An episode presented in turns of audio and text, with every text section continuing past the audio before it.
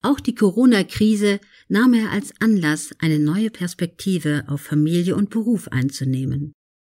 Er hätte nun mehr Zeit für seine Familie, seine Kinder. Außerdem sei er ruhiger und gelassener geworden. Davor sei er immer von Termin zu Termin gerast.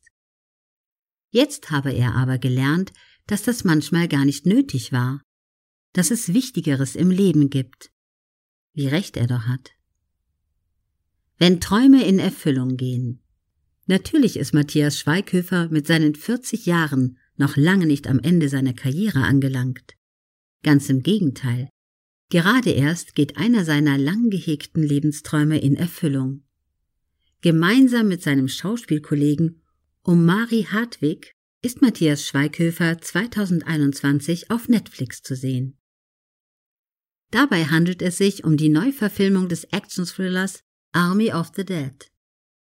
Im Film jagt er Zombies, also eben die Armee der Toten, wie der Titel schon verrät. Insider munkeln, dass er mit diesem Projekt endgültig in Hollywood angekommen sei und entsprechend große Folgeprojekte nur mehr eine Frage der Zeit sein werden.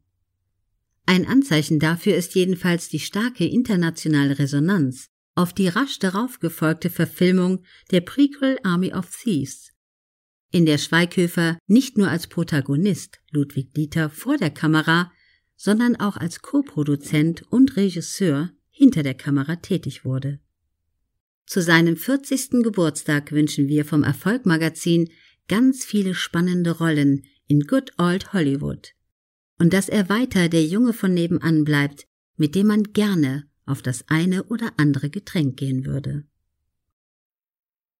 Der Autor Michael Jagersbacher ist Kommunikationstrainer, Unternehmer und Buchautor.